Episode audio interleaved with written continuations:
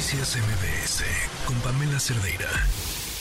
Ya les comentábamos sobre esta discusión que hubo esta mañana en la que le preguntaron al presidente sobre Reina, valientemente le preguntó sobre los otros lugares en el país donde pues el crimen organizado era prácticamente quien mandaba.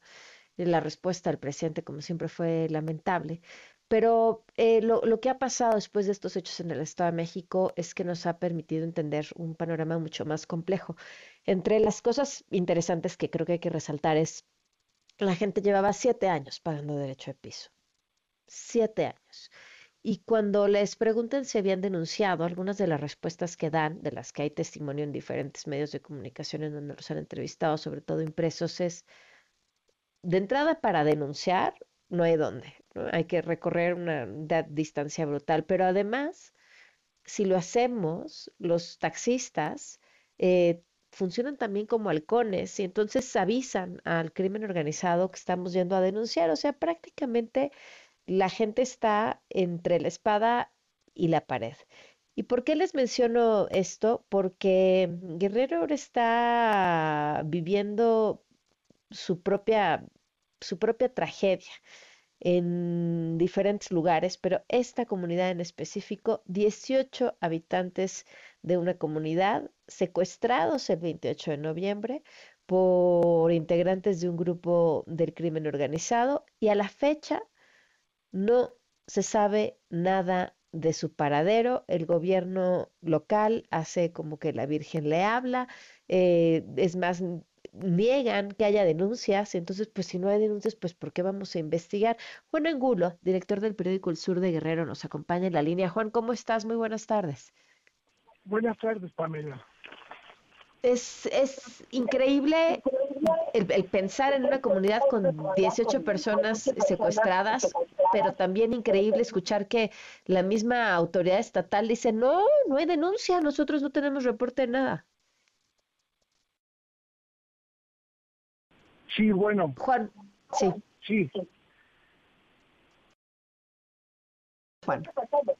Ah, bueno, mira, eh, son de tres comunidades. Una comunidad son dos familias, 14 integrantes, incluidos mujeres y niños, se llama Barranca de Velázquez. Dos más de otra comunidad que es la más grande de esta zona. Estamos hablando de lo alto de la sierra del municipio de San Miguel Totolapan. Esta comunidad se llama Colonillas y serían cuatro más de otra comunidad muy pequeña que se llama San Bartolo. Es decir, serían 20 los, eh, los secuestrados. Efectivamente, la primera fuente de esta información fue un integrante de un grupo de autodefensa que se formó en, a principios de octubre eh, para eh, reinstalar a familias que habían sido desplazadas de una comunidad de esa misma zona. Pero después eh, autoridades locales, un comisario municipal y un presidente del comisariado de bienes comunales confirmaron esta, esta, información, Pamela. El gobierno del estado, desde que surgió esta versión que se publicó en diversos medios, dijo que no tenía, como tú bien lo, mencionaste, que no tenía eh, denuncia alguna y hoy el secretario de gobierno de plano dice que no hay tal, eh, que no es cierto que haya eh, estos 18 o 20 secuestrados, que la fuente de esta información es un ex comisario, dice, no dice de qué, de qué localidad, no menciona tampoco eh, su nombre, pero sigue negando esta información, Pamela. Eh, eh, nosotros hemos tenido contacto de nuevo con autoridades de, esa zona, nos dicen que el gobierno no quiere ver la realidad y que se van a reunir en estos días comisarios de varias comunidades para detallar la información, conseguir los nombres de estas 18 o 20 personas y, eh, y dirigir un escrito a la autoridad y que incluso esperan que representantes del gobierno eh, estatal al menos eh, participen en esta reunión que ellos van a tener en estos días, Pamela. Eh, ¿Por qué negarlo?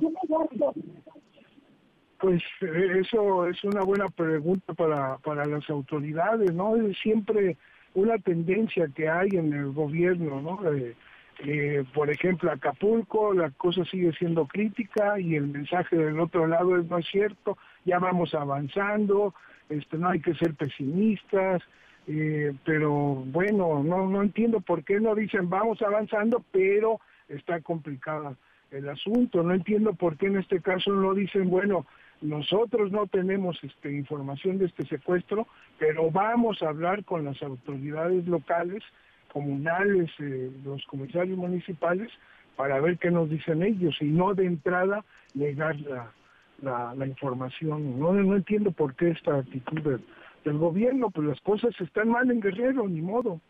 Ni modo, pues hay que ver cómo, cómo se enfrentan y, no es eh, negando la realidad, como dicen los comisarios, que estas cosas, que estos problemas se van a resolver.